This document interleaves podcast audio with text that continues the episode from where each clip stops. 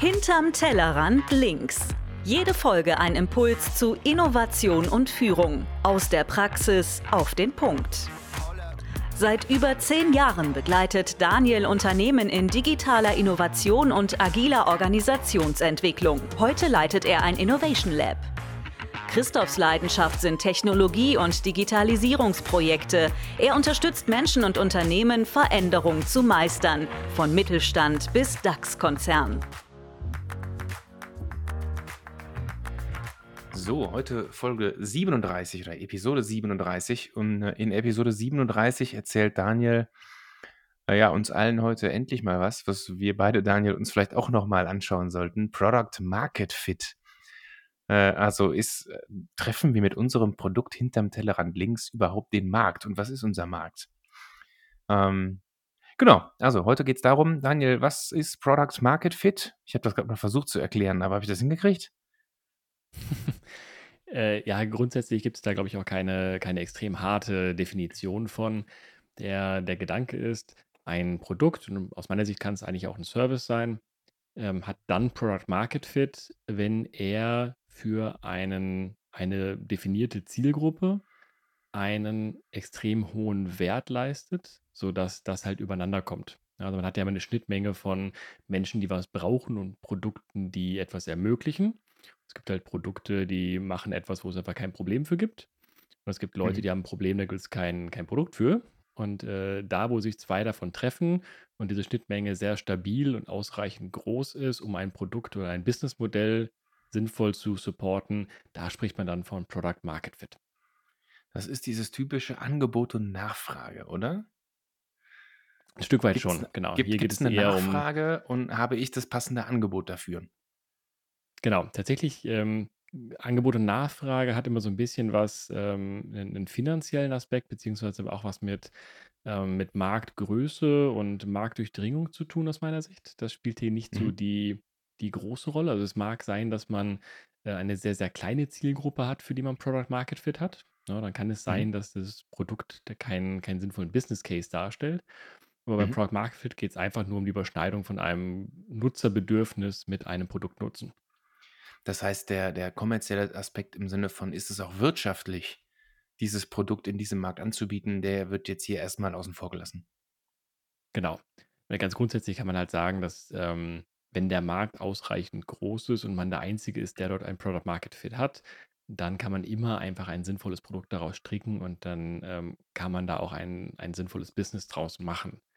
Ähm, also, für die meisten Startups, für die meisten Produkte ist der Dreh und Angelpunkt, warum es scheitert, in den meisten Fällen der Product Market Fit. Spannend.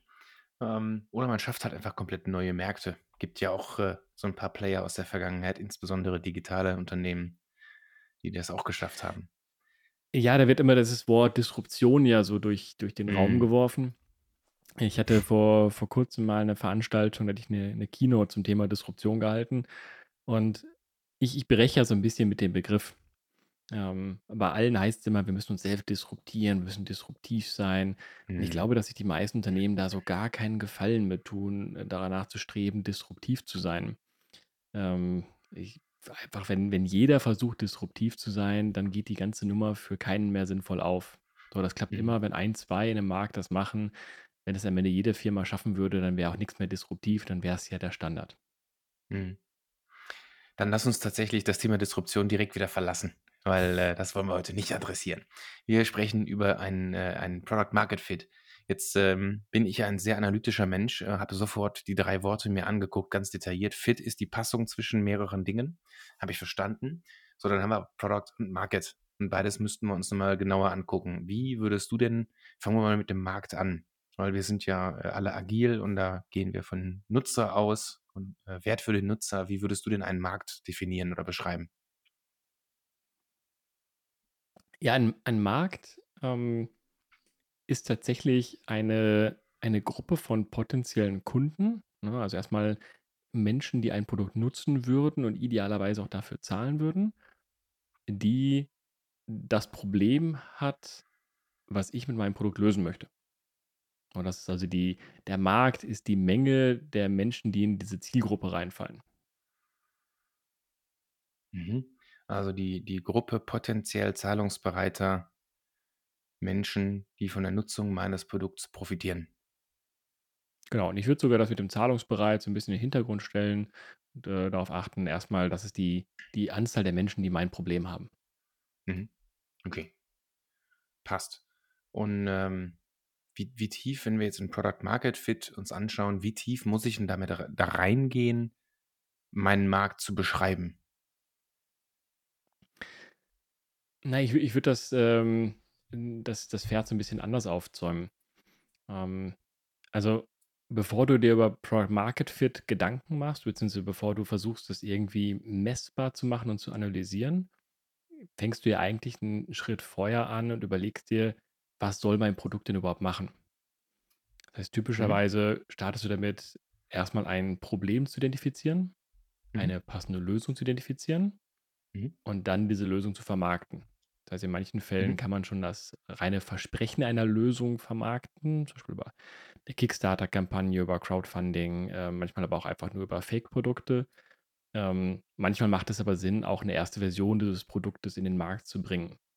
Mhm. Am Anfang steht gar nicht so sehr, du möchtest direkt den Product Market Fit erreichen, sondern im ersten Moment steht, ähm, du möchtest den Markt eigentlich erstmal, du möchtest das Problem verstehen, du möchtest ein Gefühl für, für den Markt bekommen. Ähm, weil in den seltensten Fällen kannst du einfach, einfach sagen, naja, das sind halt alle Haushalte in Deutschland. So, äh, es gibt ein paar Mhm. Produkte, für, für die es solche klar definierten Märkte gibt. Ähm, aber auch da sind wir mittlerweile, glaube ich, an einer solchen Sättigung angekommen, dass man nicht einfach sagen kann, ich bin das einzige Produkt, was irgendwas für deutsche Haushalte macht, Mhm. ähm, sondern man muss halt so sehr in eine Nische reingehen und selbst in dieser Nische gibt es wahrscheinlich zehn andere Anbieter, die was Mhm. Ähnliches machen. Das heißt, man muss ganz, ganz, ganz genau rausfinden, welche Nuance dieses Problems ist momentan noch nicht abgedeckt und welche Lösung könnte ich dafür anbieten. Das Mhm. heißt, da spielen erstmal irgendwelche Skaleneffekte und wie, wie groß ist die Zielgruppe, wie weit bin ich in dieser Zielgruppe drin, erstmal keine Rolle. Man versucht einfach nur mal eine sinnvolle Idee zu entwickeln, für die man, ich sag mal, 50 bis 100 Nutzer findet, die sagen, oh, das probiere ich mal aus. Mhm. So, Okay. ähm, erst ab diesem Stadium, dass man halt eine gewisse Grundsatz an Testnutzern hat, da fängt man an, sich Gedanken zu machen: „Okay, habe ich denn jetzt eigentlich Product Market Fit und kann jetzt in die nächsten in die nächste Strategie reingehen und das Produkt skalieren und in Marketing Mhm. Oder habe ich eben noch kein Product Market Fit und ich muss eigentlich noch mal zurück ans Reißbrett und mein Produktversprechen so ein bisschen drehen und ein bisschen Mhm. anpassen, bis ich diesen PMF, den Market Fit halt eben habe?“ Ich weiß nicht, mir, Daniel, würde es total helfen, ähm, das vielleicht an einem, an einem Beispiel mal durchzu, durchzuexerzieren. Ähm, mir fällt es irgendwie oft schwer, so, so fluffy Konstrukte zu diskutieren und freue mich immer, das greifbar zu kriegen. Also folgender Vorschlag. Ähm, du hast erzählt, dass du noch nie so produktiv warst, wie seit du Motion nutzt. Und äh, für alle, die, die sich die, die das interessiert, äh, Motion ist, ist ein Tool, eine App, die deine Aufgabenverwaltung, Aufgabenplanung äh, macht, aber nicht nur das, sondern viel cleverer mit äh, Terminverwaltung über mehrere Kalender und Termine und Aufgaben zusammen als einen Pool und mit künstlicher Intelligenz und was weiß ich alles drin. Also im Grunde wirklich ein persönlicher Assistent, nur halt eben technologisch. Also nichts, also macht automatisch. Folge 31 kann ich empfehlen. Da hat Daniel das nochmal besser erklärt, als ich das gerade zusammengefasst habe. Aber ähm, lass uns doch vielleicht mal den, den Product Market Fit für, für Motion angucken.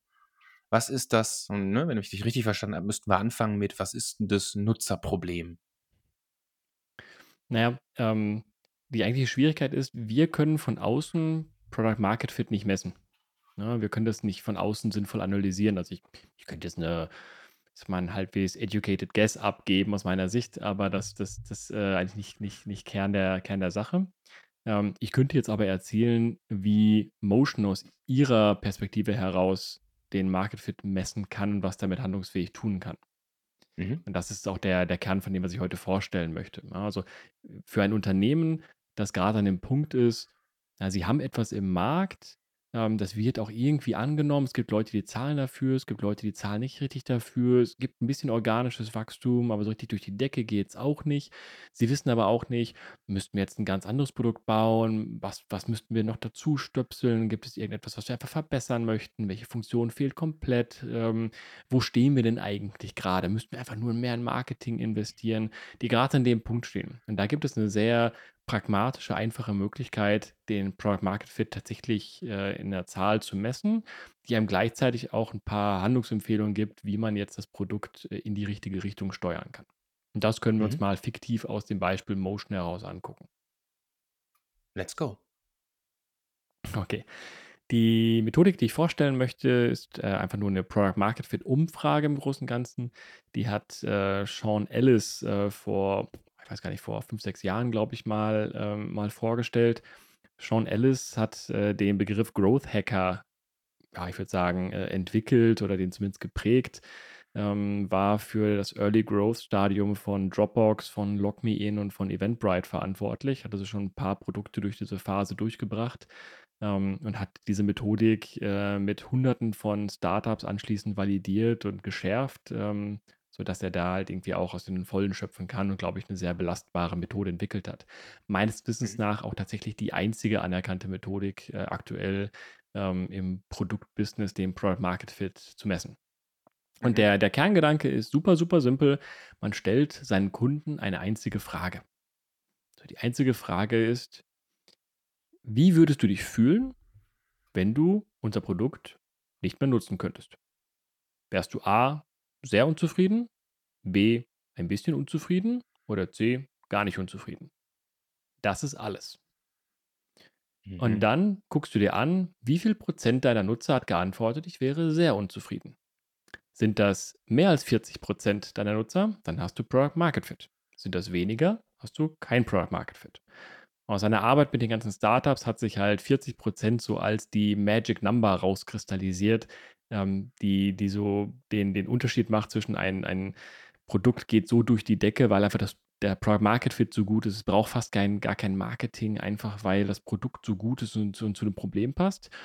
Und Unternehmen, die unter 40 Prozent geblieben sind, haben da deutlich mehr Schwierigkeiten und müssen das mit deutlich mehr Investment aufholen ähm, oder versagen sogar gänzlich.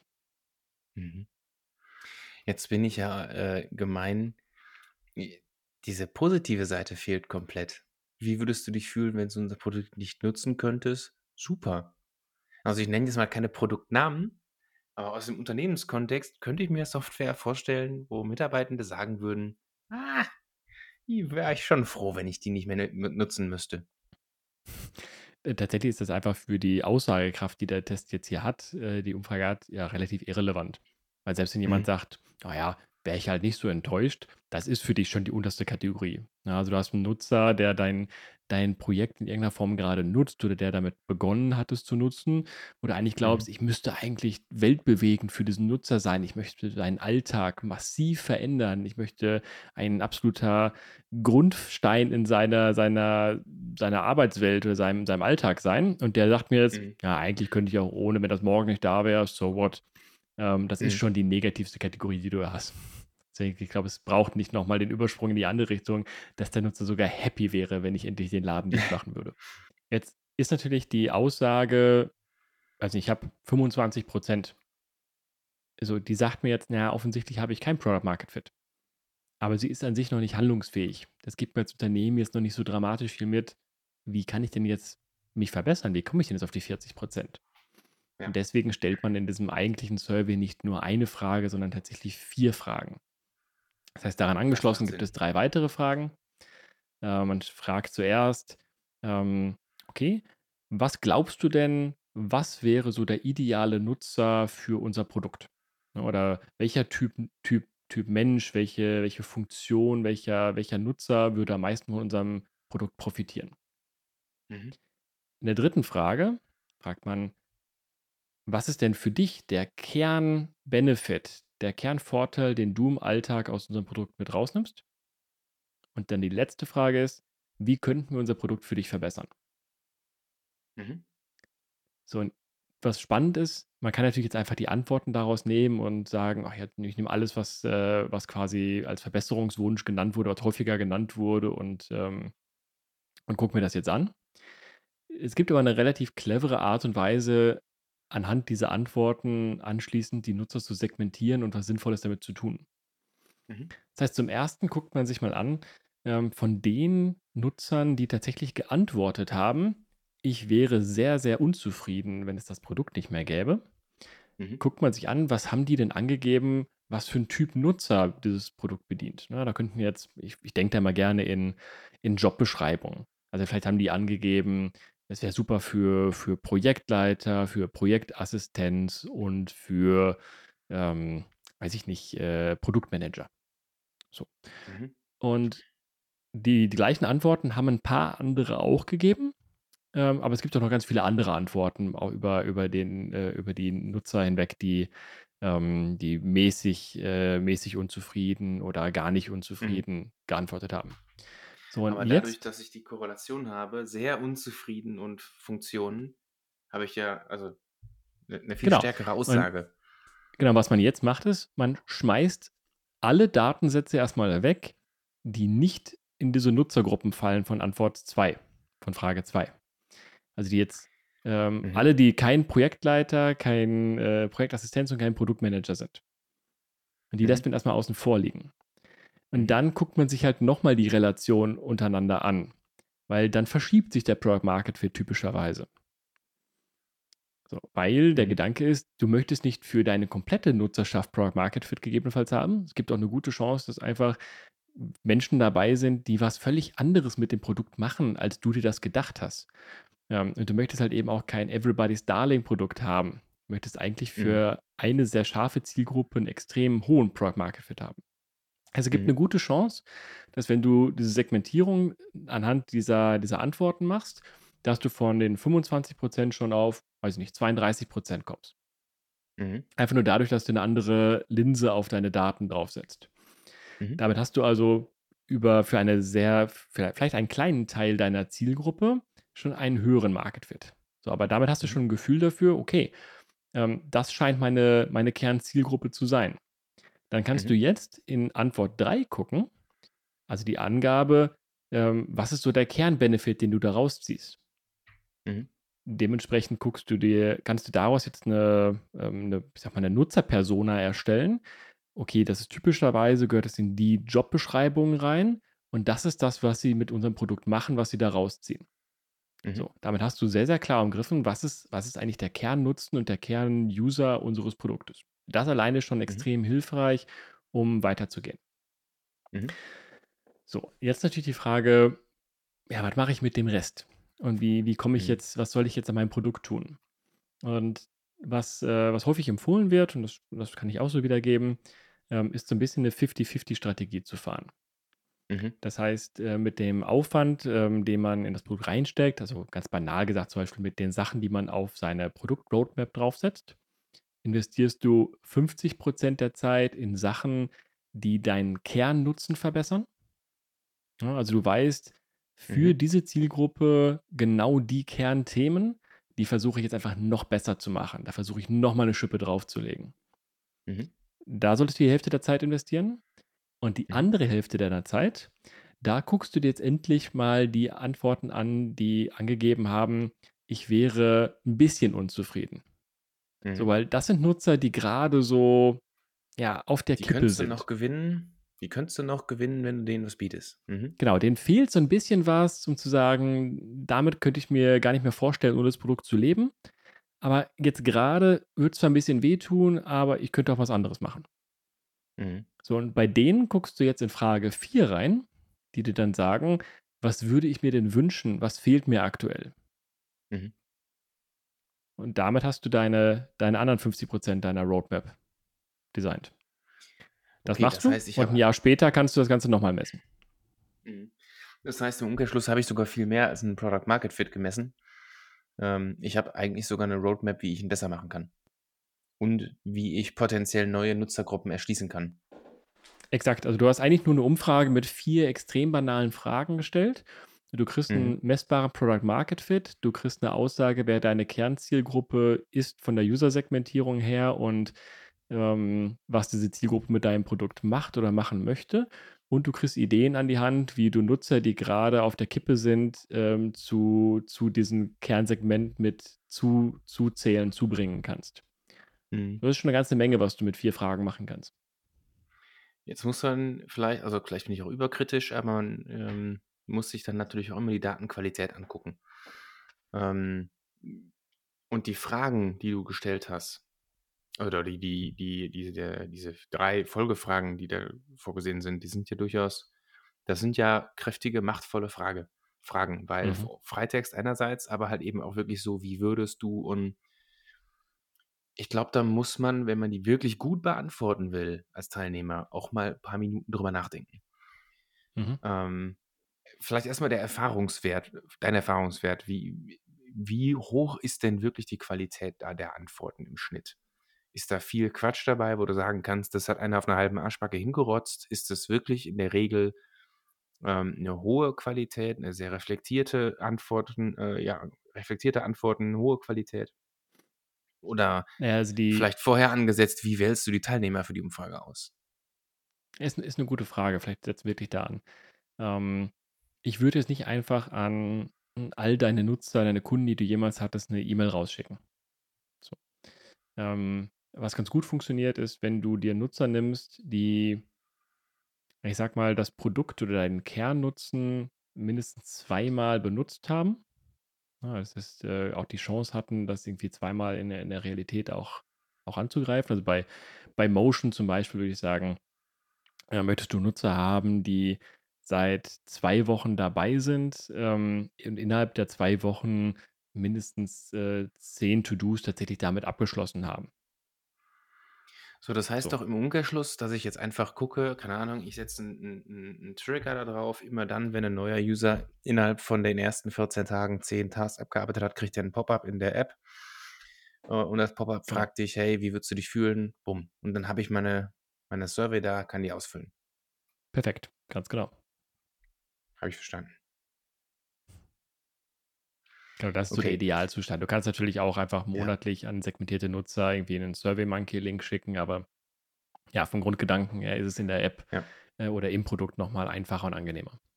Dann zu der Frage mit der Datenqualität. Natürlich nehmen sich die wenigsten Nutzer jetzt minutenlang Zeit, um da jetzt, äh, 'ne Viertelstunde zu investieren und ganz, äh ganz ausgefeilte Texte zu haben, in sich zu gehen. Ähm, das machen die wenigsten. Kommt auch vor, äh, bei den meisten ist es aber eher so die 2, 3 Wörter, die aus'm Bauch einfach herauskommen.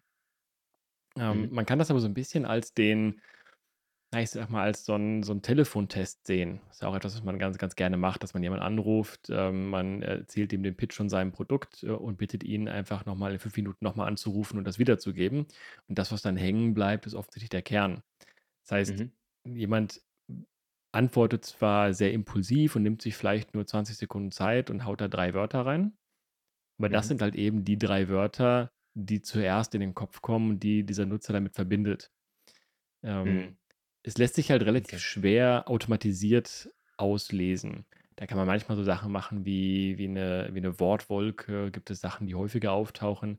Aber in Summe muss man sich die Antworten aber einfach alle einzeln angucken und clustern und wirklich in Ruhe auseinandernehmen. Also, diese Analyse dauert schon dauert schon etwas, braucht 'n bisschen Zeit, ähm, braucht natürlich auch Verständnis von dem von dem Produkt.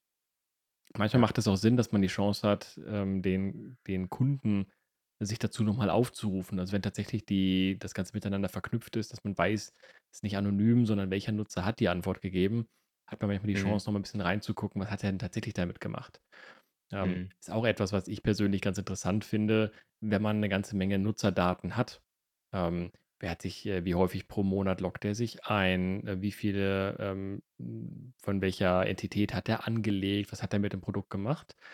Und Mhm. kann das dann auch noch mit dieser Umfrage verbinden. Also, gehört denn diese idealerweise über 40 % Kategorie von Nutzern, die gesagt haben: „Ich bin sehr unzufrieden.“ Was für 'n Nutzerprofil ergibt sich denn daraus? Ähm, was sind das denn für Nutzer? Was haben die denn in der App typischerweise gemacht, wenn sie diese Antwort gegeben haben? Äh, da Mhm. kann man extrem viel mit machen, wenn man die Chance hat. Also, wenn man die Möglichkeit hat, würde ich's immer mit Nutzerdaten irgendwie kombinieren, ähm, um einfach hinterher bessere Analysen fahren zu können. Mhm. Grad sagen, das ist dann aber auch schon wirklich äh, dann dann wird's tatsächlich irgendwann sehr aufwendig und natürlich auch interessant dadurch, wenn man wenn man die Nutzer Nutzer das Nutzerverhalten, äh, so tiefgehend analysiert, dass man dann Korrelationen oder, ja, Abhängigkeiten zwischen Nutzerverhalten und den den Feedbacks dann auch herstellen kann. Auf Genau, der das ist so anderen Seite die bringt die das richtig Königsklasse, Spaß. sage ich mal. Ja. Ja. Ich wollte grad schon fast sagen, äh, das klingt jetzt auch für mich als als Nicht-Data Scientist noch nach einer machbaren Analyse. Ja. Äh, je mehr wir in Letzteres reingehen, äh, ich verbinde wirklich Nutzerverhalten mit dieser Survey, desto mehr braucht's da vielleicht wirklich Leute, die richtig Bock haben, sich tief reinzuwühlen und vielleicht auch clever damit äh, mit den Daten umgehen können und die, sagen wir mal, schneller auswerten können als mit 'ner Pivot-Tabelle in Excel. Ja. Ja, da das das kann schon sein. Ist, glaube ich, aber auch wirklich so der das das i-Tüpfelchen und, ähm, Mhm. der der Hauptmehrwert davon lässt sich auch gut, äh, ohne viel Data Science Hintergrund, ähm, rausfiltern und analysieren. Ja. Ähm, ist eigentlich 'ne bestechend einfache Methodik. Und das kommt natürlich jetzt alles aus diesem ganzen Bereich der der Software-as-a-Service-Startups, der Digitalprodukte. Ich glaube aber, dass der der Kerngedanke eigentlich bei vielen Businesses gut funktionieren kann und wahrscheinlich sogar außerhalb vom reinen Produktbusiness auch mit einem Service. Da ist natürlich die Frage so 'n bisschen so, wie wie fühlt sich das, wenn ich wenn du mich nicht mehr nutzen könntest? So, wie fühlt sich das an? Ähm, Mhm. in vielen Fällen, ja, dann nehme ich halt 'n anderen Elektriker, so, ne? Ähm, Ja. da vielleicht vielleicht bin ich das auch einfach nur an die Dienstleister, die ich so in meinem Alltag habe. Ähm, ich bin nicht so wahnsinnig attached. So, ich ich habe das irgendwie nicht. Äh, ich finde das immer ätzend, wenn ich da mir 'n neuen suchen muss, aber das ist halt so 'n Convenience-Grund. Weil sonst gehe Mhm. ich davon aus, für die Probleme, die ich so im Alltag habe, ähm, zum Beispiel, Die keine kann Ahnung, jeder 'n lösen. Hausarzt. Da ma machen ja viele Menschen irgendwie 'n Riesendrama um ihren Hausarzt. In den meisten Fällen gehe ich da hin, weil ich irgendwie Magen-Darm oder Schnupfen oder 'ne Allergie habe. So, Ja. die Chance, dass ich jetzt an einen anderen Hausarzt komme, der nicht in der Lage ist, 'n Schnupfen zu diagnostizieren, ist verschwindend gering. So, dem würde ich sagen, ist mir das eigentlich herzlich egal, der muss nur nah bei sein. Und wenn der jetzt zumacht und 'ne Straße weiter ist auch einer, ist das völlig fein für mich. Aber ich Mhm. glaube, es gibt genug Menschen, die, äh bei bei denen diese Frage durchaus den richtigen Impuls setzen würde. Ich gehe davon aus, dass sich einfach diese Magic Number von 40 %, dass sich die nicht eins zu eins auf ein anderes Businessmodell übertragen lässt oder eine komplett andere Industrie. Mhm. Aber der Grundgedanke der Umfrage könnte ich mir auch bei bei bei Service Business oder bei anderen Produkten eigentlich sehr gut vorstellen. Ich wollte grad sagen, ich hätte mir grade vorgestellt, dass bei meinem Hausarzt oder bei meiner Hausärztin an der Tür diese 3 Knöpfe hängen. Wie unzufrieden wärst du, wenn diese Praxis geschlossen hätte? Sehr unzufrieden, bisschen unzufrieden, überhaupt nicht unzufrieden. Ja. So, ähm, ich glaube, da ist das Beispiel wahrscheinlich, ich sage 'n bisschen konstruiert, aber, ähm, ist auf jeden Fall mal 'ne wäre 'n interessanten Versuch wert. Da gibt's natürlich ganz viel so Commodity-Produkte oder Sachen, also Produkte aus'm Supermarkt, ähm, wenn jetzt dein Lieblings-Schokoriegel nicht mehr verfügbar ist. Ich gehe davon aus, dass die Welt davon nicht untergeht, so dass es irgendwie 'ne, ähm 'ne Alternative da irgendwie geben soll. Hm. Habe ich grad dein Horrorszenario aufgemacht? Jetzt schläfst du nicht mehr gut heute Nacht. Ne, also ne. Wenn es Raider nicht mehr gäbe, also Raider. Was wäre dann nur? Was wäre dann Ne, nur, ja. okay, ähm, passt. Okay. Ähm, mir fällen tatsächlich grade auch keine weiteren blöden Fragen ein, weil also genau wie du sagst, es ist bestechend einfach und und trotzdem so unglaublich machtvoll. Ähm, daher, bevor ich zusammenfasse oder versuche zusammenzufassen, was ich verstanden habe, musst du noch irgendwas uns erzählen oder müssen wir noch irgendwas wissen? Das Einzige, was ich noch interessant finde, wir haben ja schon mal über eine ähnliche Metrik gesprochen. Wir hatten mal den Ja. Net Promoter Score hier in der Folge. Ja. Und der Net Promoter Score sagt ja auch, so: „Wie zufrieden sind meine Kunden?“ Und da geht's um die Weiterempfehlungsrate oder die ja, genau genommen Mhm. die, ähm wie Wie gewillt ist wahrscheinlich ein ist es, Kunde, dass du dich weiter wie wahrscheinlich ist es, würdest? dass er dich genau. Ja. Ähm das hat 'n anderen äh, etwas anderen anderen Ansatz und, äh, 'ne a andere Aussage am Ende. Mhm. Ich glaube, was du aber immer möchtest, ist also der Product Market Fit ist einfach sehr, sehr viel wichtiger und wird durch dieser dieses Survey einfach so viel besser analysiert als durch den Net Promoter Score. Du kannst sehr z Kunden haben, die dich gerne weiterempfehlen und trotzdem keinen Product Market Fit haben. Ja, du hast vielleicht 'n super Product Market Fit in 'ne in 'nem Markt, wo sehr introvertierte Menschen arbeiten, die nicht miteinander reden. Genau, dann ist das das Weiterempfehlungsthema wahrscheinlich nicht so groß. Ja. Was was ich spannend Ja. finde, ist, ähm diese Phase, wo du aus dem Product Market Fit rausgehst in die in die nächste, ich sage mal, in die Growth-Phase, wo dein Produkt eigentlich noch mal noch mal wächst. In in der ersten Phase, wo es einfach um Product Market Fit geht, dann geht's auch stärker da drum, dass du halt eben so die sogenannten Early Adopter einsammelst. Also die, die auch gewillt Ja. sind, neue Produkte 'n Tacken früher auszuprobieren. Das sind glücklicherweise auch die Nutzer, die über so 'n paar Schwachstellen gut hinwegsehen können. Also, das ist der Mhm. Dem es wirklich einfach nur darum geht: „Wie gut löst es mein Problem?“ Mhm. So, dann ja, dann hat das Ding 'n paar Bugs, sieht nicht so geil aus, läuft irgendwie 'n bisschen buggy auf meinem Handy. Wenn das den Kern-Use-Case nicht schlechter macht, ist das für diese Zielgruppe nicht so wichtig. Mhm. So, dementsprechend ist das 'ne relativ dankbare Zielgruppe, um diesen Product Market Fit zu zu, äh, evaluieren. Das ist aber auch Mhm. der Grund, warum du 50% deiner Ressourcen da reinstecken solltest, diesen Kern-Use-Case eben noch runder, noch nutzerfreundlicher, noch besser zu machen, weil sonst Ja, kommst klar. du aus dieser Early-Adopter-Blase nicht raus. Weil diejenigen, die danach kommen, die Late Adopter, die die wollen Die wollen das. was Die wollen Reifes. einfach, dass sich das Ja, halt ja. 'n rundes Produkt anfühlt und die können auch wegen Kleinigkeiten sich irgendwie genervt fühlen. Ähm, ja, absolut. Ich finde es bis heute bemerkenswert, dass es Cloud-Produkte gibt ähm, ich nenne jetzt auch hier bewusst keinen Namen. Es geht um ein, äh, Cloud-Produkt zum, äh rund um Personalmanagement, wo es dann eben auch um Feedbacks gibt äh, geht. Und es ist wirklich f 'n Cloud-Produkt vo ja, komplett. Aber man kann immer nur von einer einzigen Person ein Feedback einholen. Also, es ist wirklich ganz stumpf den physischen Prozess von: „Ich gebe dir, Daniel, den Zettel, bitte schreib auf diesen Zettel dein Feedback.“ Genau diesen Prozess habe ich 1 zu 1 virtue äh, digitalisiert. Hm. Finde ich bis heute bemerkenswert. Absolut. Da ist, glaube ich, einfach jemand in seinen Digitalkompetenzen noch nicht so weit. Und hat vielleicht auch das Thema Product Market Fit noch nicht so richtig ernst genommen, denn ich garantiere, äh, dass sehr viele Menschen, zumindest mal aus meinem Dunstkreis, die mit diesem Produkt arbeiten, da reinschreiben würden: „Alter, regel mal, dass man mehrere Feedbacks parallel einholen kann.“ Ja, aber Ähm auch da, wenn gleichzeitig der Rest der Software ein so nennenswertes Problem für dich löst, dass du auf diese Pro Software nicht verzichten kannst dann ist es ja trotzdem Product Market Fit. Du musst nicht über Das jede einzelne Funktionalität und jedes Detail Product Market Fit haben. Du wirst nicht für jeden Teil deiner Zielgruppe Product Market Fit Ja. haben. Ja, aber wenn du sagst: „Hey, das wäre mega geil, dieses Feature zu haben, aber in Summe wäre es mir eigentlich egal, ob dein Produkt existiert oder nicht“ äh, dann hat er 'n Problem. Ich glaube, ich bin offensichtlich einfach nicht der Markt. Vielleicht ist der Markt einfach 'n anderer und ich bin nur Opfer des Marktes. Das, äh, Ähm, passiert häufiger, als man denkt. ich ich ich bin Opfer des Product Market Fit. Das kann sein. Okay, äh, dann versuche ich erst mal zusammenzufassen. Product Market Fit. Es geht darum, äh, zu messen, zu prüfen, zu verstehen äh, wie gut oder ob mein Produkt, ähm, der das Problem oder Probleme meiner meiner Nutzerschaft löst und wie gut es genau diese löst.